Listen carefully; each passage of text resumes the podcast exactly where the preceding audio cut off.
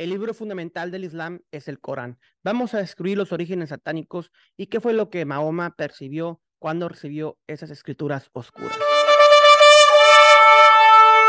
Los musulmanes piensan que Alá le dio a Mahoma palabra por palabra la revelación del Corán. Por lo tanto, es necesario entender que para ellos es una expresión directamente de su Dios, las palabras las cuales vamos a, a estudiar el día de hoy. Por lo tanto, eh, Mahoma no fue el autor ni quien fue inspirado para escribir el Corán. A diferencia de las escrituras bíblicas, eh, los cuales los autores de la Tanakh, del Brit Hadashah, recibieron eh, revelación y recibieron una inspiración divina, la cual no solamente transmitieron en concreto palabra por palabra, sino que muchas de las expresiones, idiomas, eh, las cuales son plasmadas, son transmitidas a través de la mente del mismo eh, personaje bíblico inspirado por el Eterno y por el Espíritu Santo. Entonces, es la gran diferencia entre lo que vemos como la iniciación del Corán y los escritos eh, bíblicos. Karen Armstrong, una escritora popular y muy comprensiva sobre el Islam y Mahoma, da este relato de la manera en que Mahoma se encontró inicialmente con lo que los musulmanes creen era Gabriel o Jibril, el ángel en la cueva de Gira. Y ella dice, Mahoma fue arrancado de un sueño en la cueva de su montaña y se sintió abrumado por una devastadora presencia divina. Más tarde explicó esta inefable experiencia diciendo que un ángel lo había envuelto en un sentimiento aterrador de modo que sentía como si le quitaran el aliento del cuerpo. El ángel le dio la brusca orden y cara, recita. Mahoma protestó porque no podía recitar. No era un cajín, uno de los extáticos profetas de Arabia. Pero dijo, el ángel simplemente le ordenó de nuevo hasta que Justo cuando pensó que había llegado al final de su resistencia, encontró las palabras divinamente inspiradas de una nueva escritura brotando de su boca. Y esto es Karen Armstrong en Muhammad, a Prophet for Our Time, en la página 46. Armstrong erróneamente no menciona que fue Mahoma quien le exigió que lo recitara. ¿Quién finalmente lo hizo? En realidad, esto no fue hasta la tercera vez que el ángel tuvo un encuentro, eh, digamos, eh, muy hostil que contrasta marcadamente con la naturaleza gentil de los encuentros angelicales y divinos que vemos en la Biblia, donde los ángeles o el mismo Hashem casi siempre comienzan sus conversaciones con el eh, consoladoras, con esas frases que dicen, no temas. Génesis 15, 1, 26, 24, 46, 3, Daniel 8, 15, 19, 10, 12, Mateo 28, 5, Lucas 1 al 13, Apocalipsis 1, 17, etcétera, etcétera, etcétera. Entonces vemos que eh, el Corán es un, da este ángel, eh, supuestamente ángel Gabriel, este concepto de temor aterrorizante eh, y vamos a ver hasta qué nivel en los siguientes versos y suras que tengo aquí para ustedes, pero definitivamente siempre Hashem o los enviados dicen, no temas, paz y vamos a ver la diferencia de esto con lo que experimentó eh, Muhammad, Mahoma. No debería sorprendernos descubrir entonces que después del aterrador y violento encuentro de Mahoma con el espíritu en la cueva, creyó que los demonios lo poseían. Mahoma quedó tan angustiado que tuvo tendencias suicidas. De la traducción de Guillaume, de la famosa biografía temprana de Mahoma, de Ibn Ishaq, Sirat Rasul, vamos a leer lo siguiente donde dice, entonces yo, Mahoma lo leí y él, Gabriel, se apartó de mí. Y después de mi sueño, y desperté de mi sueño, y fue como si esas palabras estuvieran escritas en mi corazón.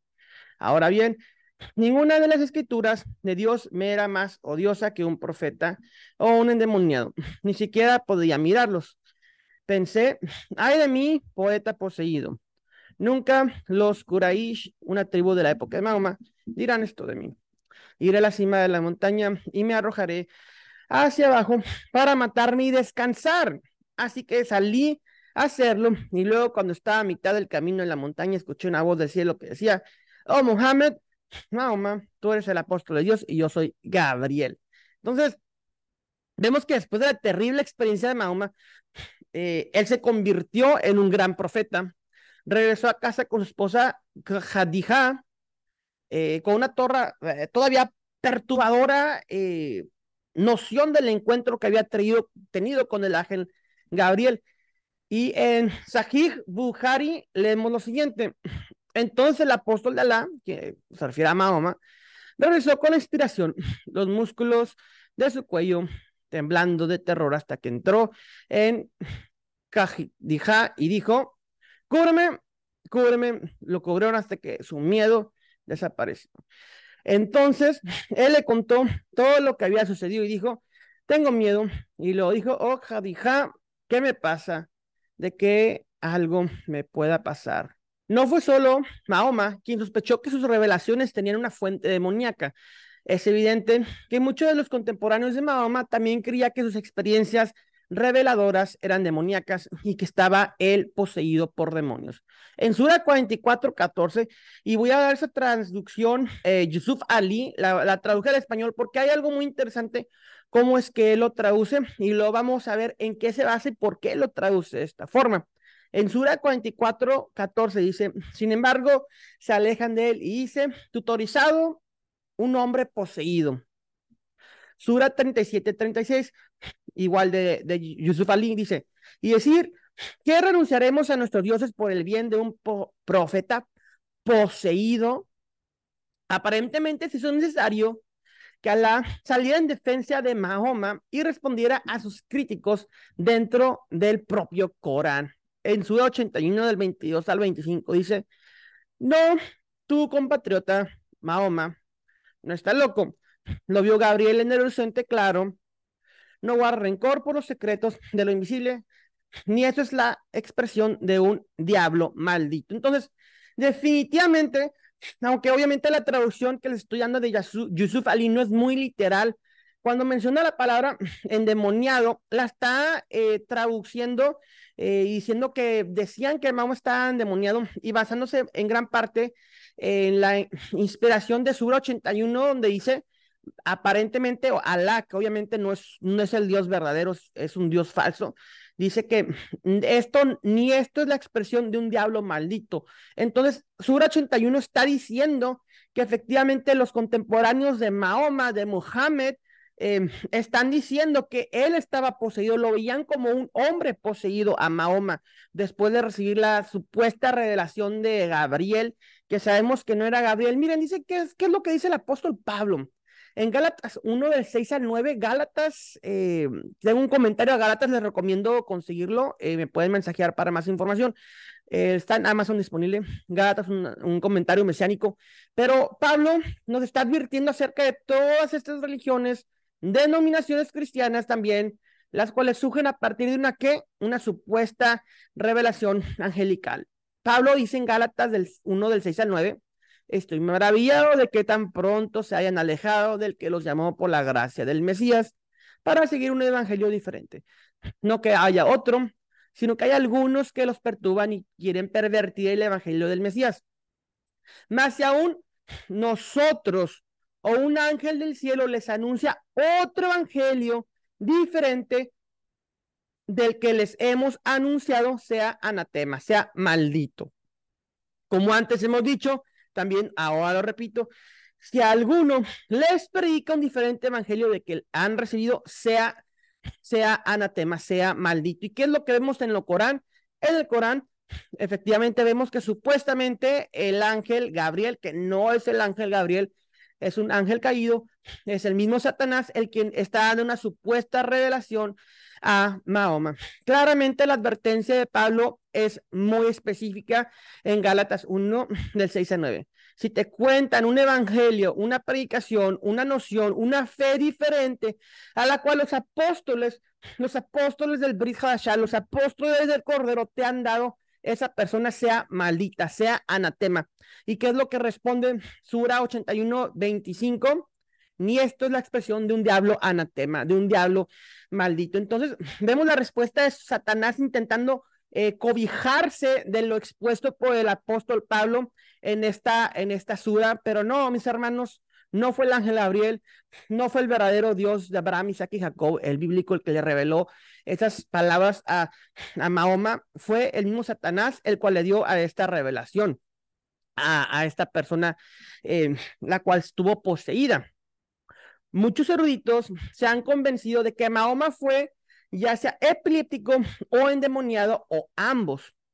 Después de estudiar la naturaleza de sus experiencias reveladoras y leer los comentarios de sus contemporáneos, esto no es para nada sorprendente. Y claramente en Marcos del 9 al 14 al 29 vemos una persona que eh, se convulsionaba, un joven que se convulsionaba y Yeshua que le dice, eh, expulsó, expulsó este, a este demonio de este joven. Entonces vemos obviamente a, las convulsiones con eh, este concepto de, de posesión y muchos pensaban que Mahoma era una persona que convulsionaba y que estaba poseído. Cualquier persona sometida a influencias ocultistas podría encontrar ataques similares, ataques epilépticos en los momentos apropiados.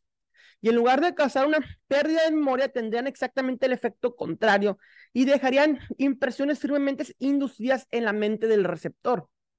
Mientras que el apóstol Pablo describe la experiencia de los autores de las escrituras bíblicas mediante eh, hombres los cuales son inspirados por, por Dios, eh, que hablaron por parte de Dios, y que fueron movidos por el Espíritu Santo, como vemos también en 2 de Pedro 1.21, la experiencia de Mahoma fue mucho más directa, extática y oscura. Es importante señalar que ninguno de los profetas bíblicos cuestionó jamás la fuente de sus revelaciones. La experiencia de Mahoma fue mucho más similar a la experiencia de un espiritista o alguien que canaliza espíritus que a la experiencia de un profeta bíblico. Los aterradores encuentros espirituales de Mahoma no terminaron con estos ejemplos. En otra ocasión, Mahoma fue hechizado por lo que creyó que estaba teniendo relaciones íntimas con su esposa cuando en realidad no estaba haciendo tal cosa. Guillaume señala que un erudito musulmán dice que el hechizo duró un año entero. Ese episodio de la vida de Mahoma está bien documentado en las tradiciones del Islam. En Zahid Bukhari dice, Narró Aisha, una de las esposas de Mahoma, se trabajó con magia en el apóstol de Alá, de modo que solía pensar que tenía relaciones íntimas con su esposa cuando en realidad no las tenía. Entonces, él se imaginaba que estaba teniendo relaciones con su esposa cuando no las estaba teniendo. Estaba poseído, los mismos contemporáneos y eruditos bíblicos lo están expresando en estos escritos. Y esa parte absolutamente extraña de la vida de Mahoma debería hacer reflexionar a cualquiera que pudiera considerar a Mahoma como un auténtico profeta de Dios, sin mencionar el más grande de todos los profetas, como afirman algunos musulmanes. Solo se puede concluir que para haber caído en tal estado delirante, Mahoma estaba efectivamente poseído por un demonio o estaba significativamente enfermo o ambas cosas. Lo más probable es que ambas, ambas cosas. A la luz de los sucesos ocultistas que definieron las experiencias reveladoras iniciales de Mahoma, la conclusión no es difícil de alcanzar para cualquiera con un discernimiento espiritual genuino. Por supuesto, el contraste aquí es marcado cuando miramos la vida de Yeshua, quien en lugar de entregarse a cualquier forma de influencia demoníaca, liberó a numerosas personas de tal opresión. Las revelaciones de Mahoma comenzaron en medio de un encuentro violento y oscuro con una forma de espíritu en la cueva de Gira. También hemos visto que la vida de Mahoma incluyó periodos de engaño significativo o de flagrante opresión espiritual. Pero mis hermanos, el profeta prometido por Deuteronomio es nuestro Mesías Yeshua, es el profeta que habría de venir como Moisés, no es Mahoma. Los encuentros oscuros demoníacos del, de los inicios del Corán son muy diferentes a los encuentros bíblicos que vemos de los autores de las escrituras.